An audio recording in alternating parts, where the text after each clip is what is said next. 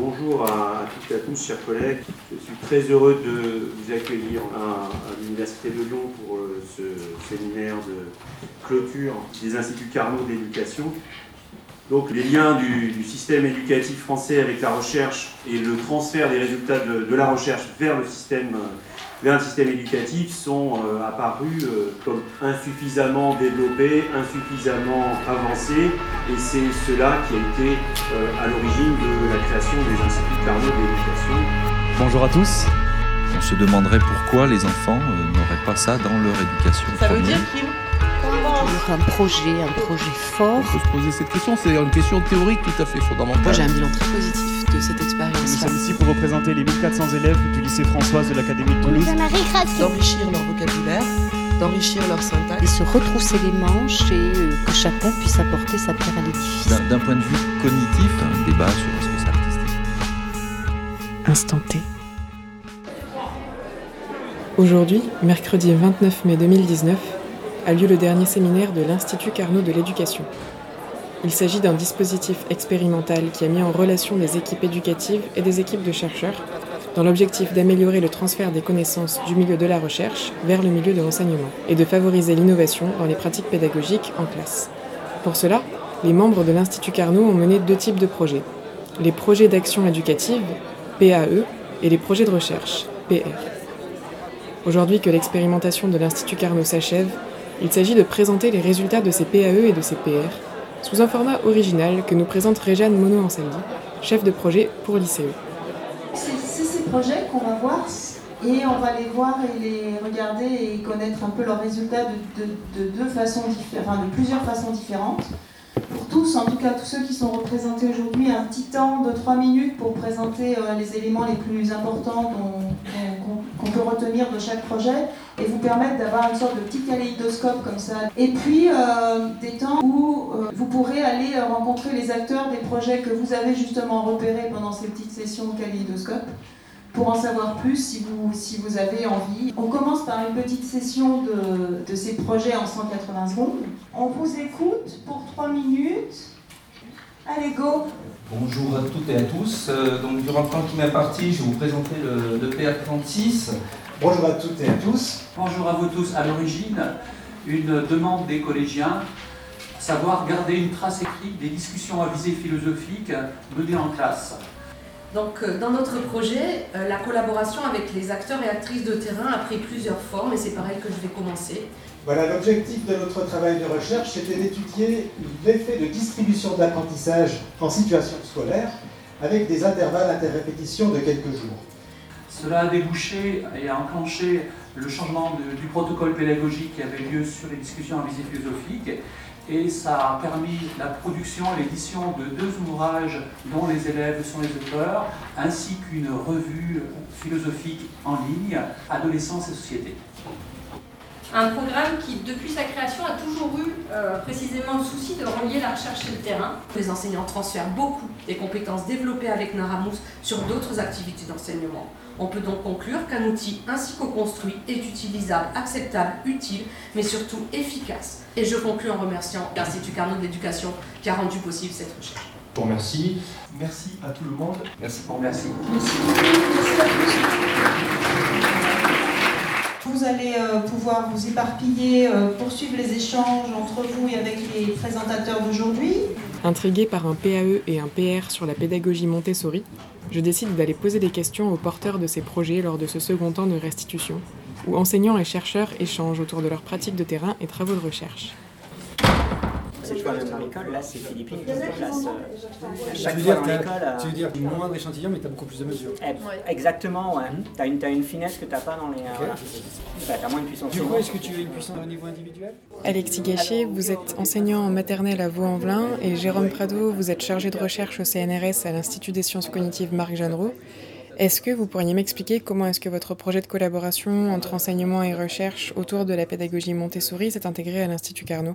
On pourrait dire que le PAE préexiste aussi au PR. Ouais, c'est ça. C'est-à-dire que nous, on, avait un projet pédagogique et on cherchait à le faire euh, évaluer de façon plus extérieure à ce que nous, on a l'habitude de faire dans l'éducation nationale.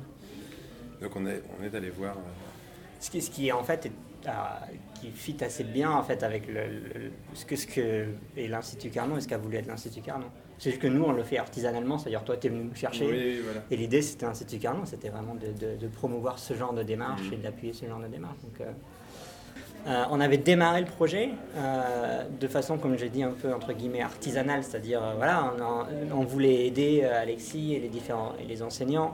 Donc on s'est dit ok, on va, on va essayer de, lancer ça et de, voir comment comment évoluer ça, évaluer ça la première année.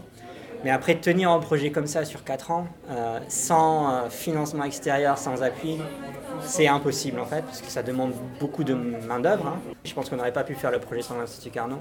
Je pense qu'on est tous désolés. Du coup, c'est juste expérimental et que ça se termine en fait. Mais bon, voilà. Ils ne sont pas les seuls à regretter que cette expérimentation se termine. Je retrouve Réjeanne Mono-Ansaldi qui m'explique en quoi cette démarche de mise en relation de la pratique du terrain avec la recherche est essentielle et devrait être poursuivie. J'aimerais qu'il y ait un avenir pour ce type d'expérimentation parce que je pense qu'elles ont vraiment du sens, que c'est vraiment un besoin.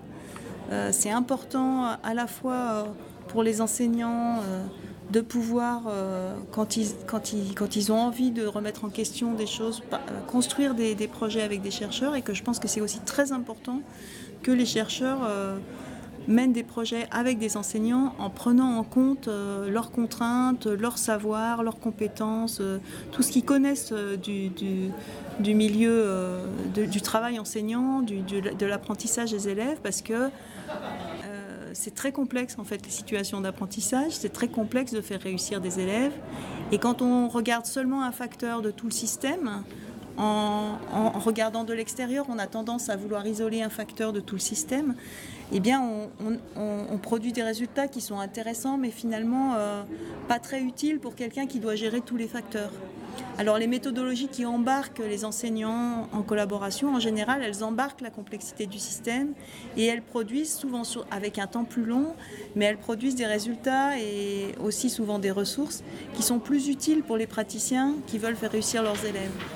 Et pour assurer une bonne communication lors de ces échanges entre enseignants et chercheurs, un nouveau type d'acteur du monde de l'éducation est entré en jeu, les passeurs. Aujourd'hui, une table ronde animée par Roland Guabou leur est consacrée. Bien, euh, bonjour à tous. Donc, euh, table ronde sur les passeurs, euh, leur rôle, leur mission. L'Institut Carnot avait été fondé notamment pour mettre en relation directe les enseignants et les chercheurs. Vous voyez comme ça peut sembler paradoxal, ce qu'on a inventé, c'est des passeurs des intermédiaires, des médiateurs, alors que le projet était celui d'une relation directe. Est-ce qu'il y a ou pas paradoxe? On va réfléchir un petit peu à cette question-là et on verra.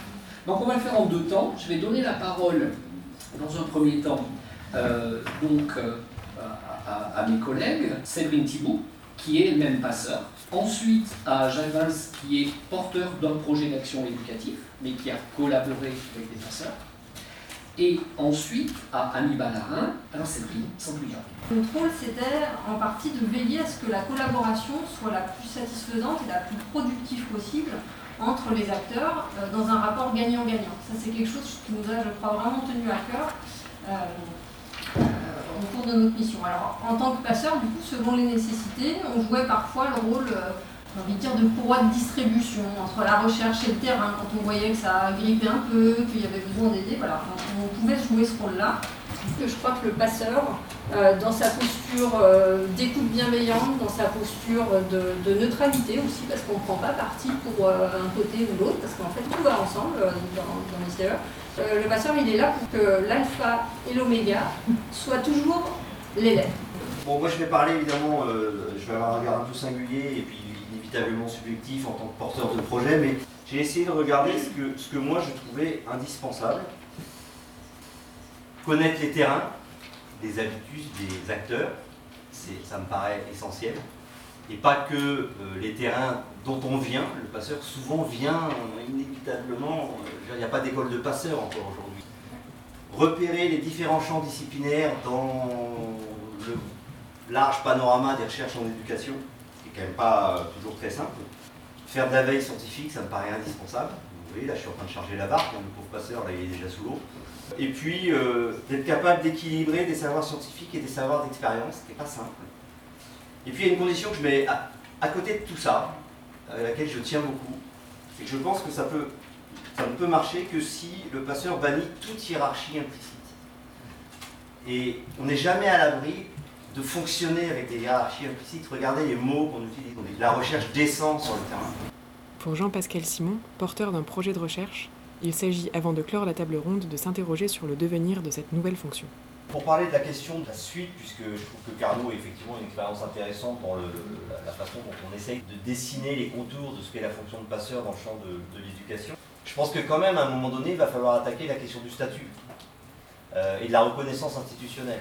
En tous les cas, on voit bien que petit à petit, les institutions s'emparent de certaines fonctions, les identifient comme nécessaires, et euh, la question euh, peu politique qui, se pose à un moment donné, c'est de savoir quels moyens on y met pour assumer que l'éducation nationale, par exemple, porte des fonctions qui s'appellent euh, des fonctions de passeurs.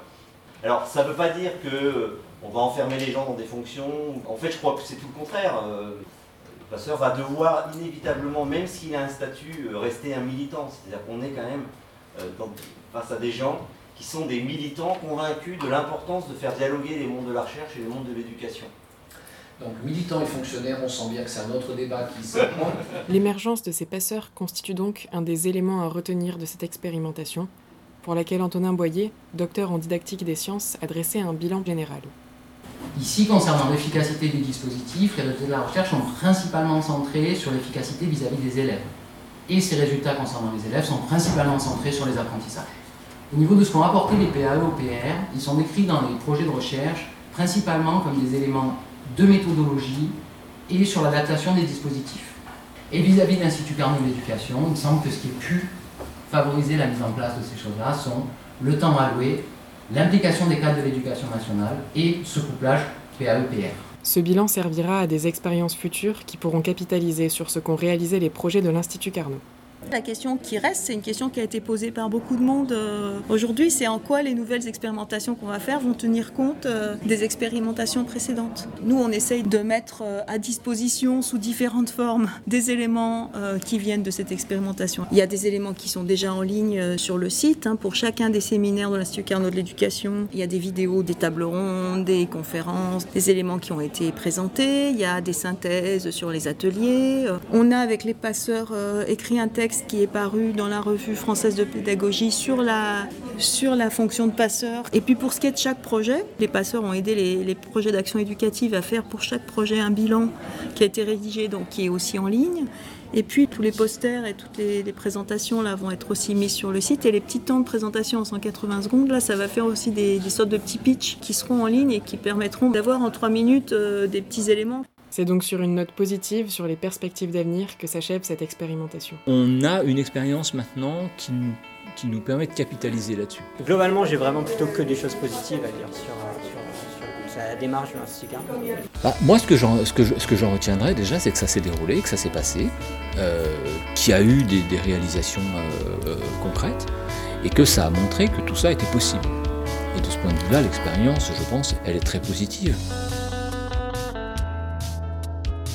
Un reportage de Juliette Muller pour Cas d'école.